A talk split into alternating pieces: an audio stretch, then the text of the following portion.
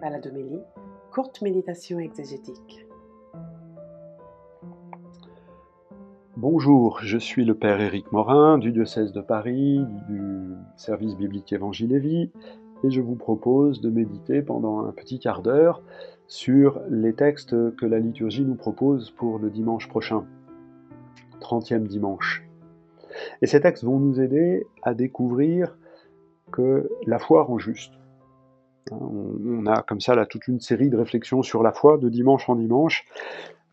La foi simple qui simplifie, la foi qui rend grâce, la foi qui supplie, la foi qui, la foi qui nous rend juste. Et la, première lecture, euh, d'abord nous présente euh, euh, le Seigneur comme un juge qui se montre impartial envers les personnes. La foi rend juste parce qu'elle nous invite à croire au Dieu juste. C'est la première chose. Et cette justice de Dieu, elle se manifeste dans son attention à la prière du pauvre. Pas simplement euh, prendre soin du pauvre, mais la prière du pauvre, c'est celle qu'il écoute en premier. Hein. Il ne méprise pas la supplication de l'orphelin, ni la, plainte, répétée de la veuve. Il y a une continuité euh, entre cette première lecture et les textes de dimanche dernier. On a là euh, quelque chose de paradoxal dans le livre du Siracide. Euh, ce texte, qui est un texte euh, écrit à la fin du IIIe siècle, au début du IIe siècle avant Jésus-Christ, est écrit par un homme qui essaye de résumer, de présenter le cœur même, l'essentiel, le, plus beau de l'héritage d'Israël, l'héritage des prophètes, des patriarches, des prophètes et des sages. Et il y a quelque chose qui le fait exulter de joie, c'est la liturgie.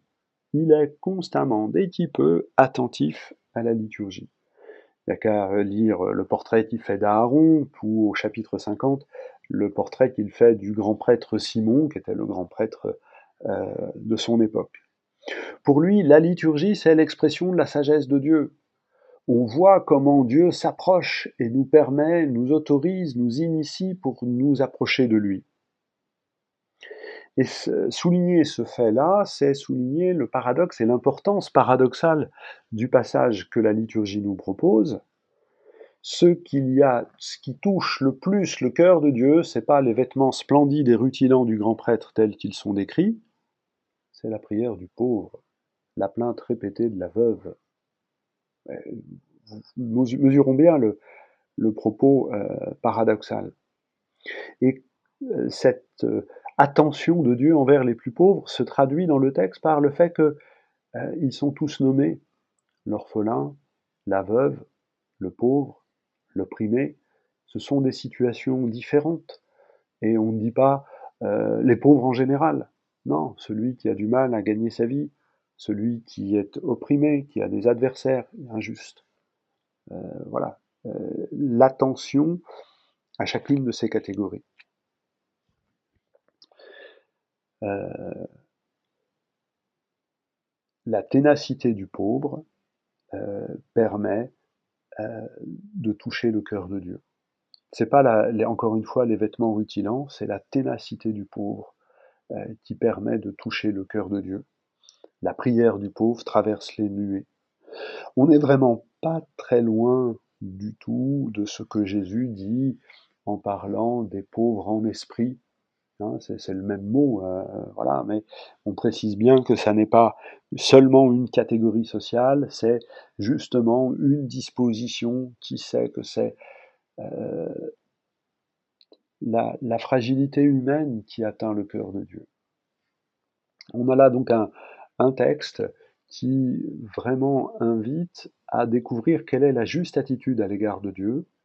Ça n'est pas de le forcer, ça n'est encore moins de le payer avec des choses splendides, c'est d'être humblement, et c'est-à-dire humainement, hein, puisque ces deux mots, humilité et humanité, viennent du mot de humus, hein, c'est d'être là, avec cet humus de notre humanité, sachant que c'est ça qui réussira à percer les nuées pour atteindre le cœur de Dieu.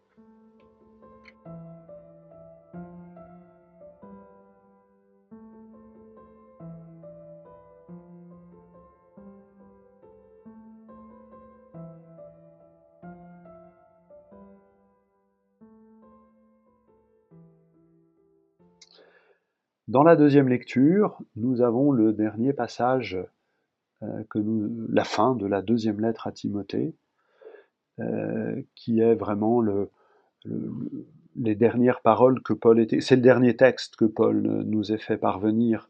Hein, voilà, il sait qu'il va mourir. J'ai achevé ma course, j'ai gardé la foi. Voilà.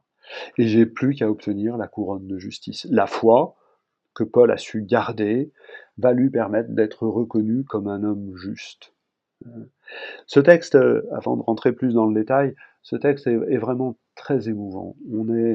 On a la description d'un homme seul face à la mort. Hein, tous m'ont abandonné, j'ai présenté ma défense, mais tous m'ont abandonné. Euh, on ne sait pas trop ce qui s'est passé.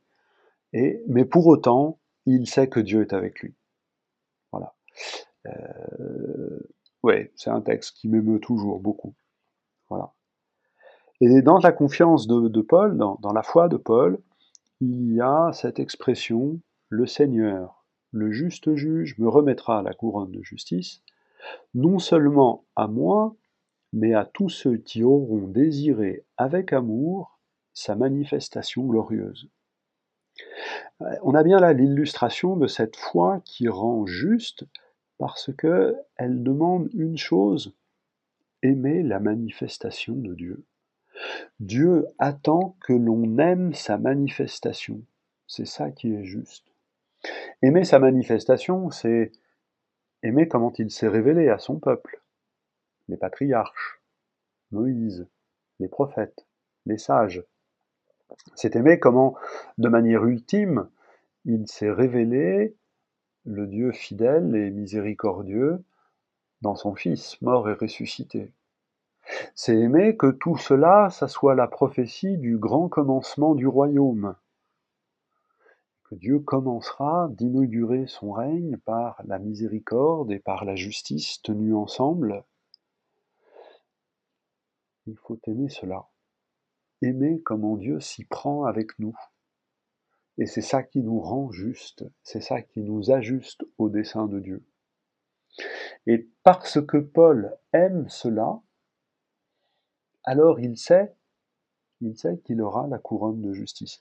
On, est toujours étonné, mais parfois même on accuse Paul de se prétendre, enfin de, prétention et, d'être un fanfaron. Comment peut-il être sûr de recevoir la couronne de justice? Il est sûr de la, de la recevoir parce qu'il est sûr de deux choses. La première, c'est qu'il la mérite pas.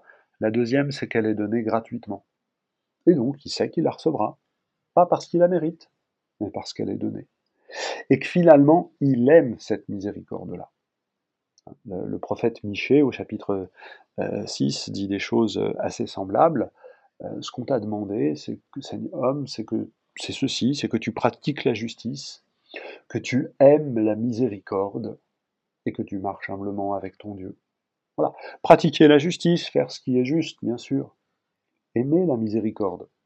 Alors la miséricorde, pour moi, je l'aime beaucoup. Hein. Euh, pour les autres, oui, aimer que Dieu soit le Dieu de miséricorde, qu'il se soit révélé ainsi. C'est vraiment ça la, source de justice. Ce texte est assez simple, il n'y a pas beaucoup de plus à en dire. Euh, ça vaut le coup de, lire toute la fin de cette, deuxième à Timothée. Euh, on voit bien à la fois la détresse et la foi de cet homme, et donc sa juste attitude à l'égard de Dieu. Dans l'Évangile, on continue de, tresser ces mêmes thèmes à travers une autre parabole que, Jésus raconte. Euh, et cette parabole, elle est euh, celle d'un pharisien et d'un publicain qui sont en, train de, prier. Et paradoxalement, ça n'est pas la prière du pharisien qui est, qui est exaucée, c'est la prière du publicain. Alors, euh, paradoxe extrême qui montre que c'est Dieu qui rend juste.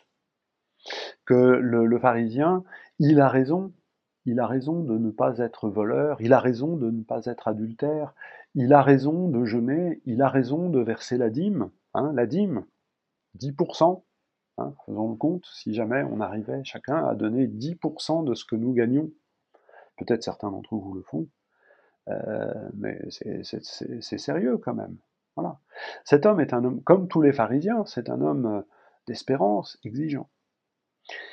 Sa prière est une revendication et non pas une supplication, comme on le disait la semaine dernière. Sa prière est une revendication. Il doit être considéré comme juste. Vous voyez qu'on est loin de aimer la manifestation et la miséricorde de Dieu comme on l'avait dans la deuxième lecture. Et donc euh, le, le, trait de la parabole euh, est forcé. Le publicain, lui, euh, obtient la justice parce qu'il dit, moi, Seigneur, j'ai rien à t'offrir. Moi, j'ai que, mon désir d'être devant toi. Et c'est ça qui le rend juste. C'est ça qui lui permet d'être devant Dieu. Alors il faut quand même bien faire une petite euh, parenthèse quand même là-dessus, parce que euh, si on va dire que les pharisiens c'est des gens pas bien. J'aime à dire que les pharisiens c'est des gens bien. La preuve, ils nous ressemblent. Les pharisiens, c'est des gens bien, c'est des gens qui sont pleins d'espérance, c'est des gens qui ont le souci du royaume. Dans la scène, il ne faut pas imaginer que le pharisien, ça soit l'homme euh, riche aux vêtements euh, splendides. Non, non, c'est le, le, publicain qui était le riche. Les, pharisiens, à l'époque, euh, étaient plutôt des gens d'humble condition, ayant le souci du peuple, ayant le désir d'enseigner aux autres. Hein. Flavius Joseph, l'historien de cette période, nous dit qu'il y en avait 6000 qui permettait aux gens qui le souhaitaient de venir se rassembler en confrérie pour pouvoir euh, apprendre par l'interprétation de la loi, grâce à la loi orale, hein, interpréter la loi écrite par la loi orale qui se transmet de rabbin en rabbin, de maître en disciple, et ainsi de suite, apprendre à vivre selon la volonté de Dieu, et que cette fidélité à la loi va renouveler Israël dans l'alliance et prépare ainsi le royaume de Dieu. C'est en étant fidèle à l'alliance, fidèle au commandement, euh, que l'on va euh, se disposer et préparer le royaume de Dieu. Les, pharisiens sont des gens pleins d'espérance. Les pharisiens sont comme nous pleins de l'espérance du royaume. Et ils sont prêts à faire beaucoup pour cela. Les pharisiens ont le souci que les choses se fassent dans le détail. Euh, les prescriptions rituelles doivent être, euh, pour la liturgie, pour le temple, doivent être interprétées aussi pour le repas. Le repas est une liturgie, la maison est un temple et la table est un autel. Ça, c'est une maxime pharisienne qui ressemble pour beaucoup à la spiritualité de, certaines de notre vie familiale. notre table quotidienne peut être comprise de la sorte. Les pharisiens sont des gens bien, ils nous ressemblent. Et donc le piège dans le que, Jésus dénonce. C'est notre piège à nous. Nous qui sommes des gens bien, ne faisons pas de ce que nous avons fait de bien une revendication. Mais au contraire, commençons par rendre grâce pour le bien que nous avons fait. Merci Seigneur de m'avoir aidé à aider telle personne. C'est parce que tu m'as donné ta sagesse, Seigneur, que j'ai su tendre la main à un ami. C'est parce que tu m'as donné ta sagesse, Seigneur, que euh, j'ai pu trouver les mots que tu voulais lui dire et être ton serviteur on retrouve le thème de l'action de grâce, la foi qui rend grâce, qui dit merci, la foi qui supplie, c'est la foi qui rend juste, parce que c'est la juste attitude qui nous permet d'être devant Dieu, et que Dieu dise euh, que nous sommes justes, que nous sommes à notre juste place. On retrouve l'expression de la deuxième euh, lecture, le Seigneur, le juste juge, qui nous rend juste en nous apprenant la foi qui est juste. Alors vous pensez bien que si le juste juge nous a commencé par nous rendre juste, on n'a pas à le craindre. Voilà, on retrouve un thème qu'on avait évoqué il y a quelques semaines, euh, la dimension juridique de l'alliance qui explose à nouveau. On n'a plus le juge qui est maintenant témoin, mais le juge qui est venu nous rendre juste avant de nous juger. Moi, j'ai pas peur d'un juste pareil. Il suffit juste de se tenir devant lui, simplement de le remercier, de le supplier, et il euh, interviendra à la mesure où nous sommes prêts à accueillir son intervention.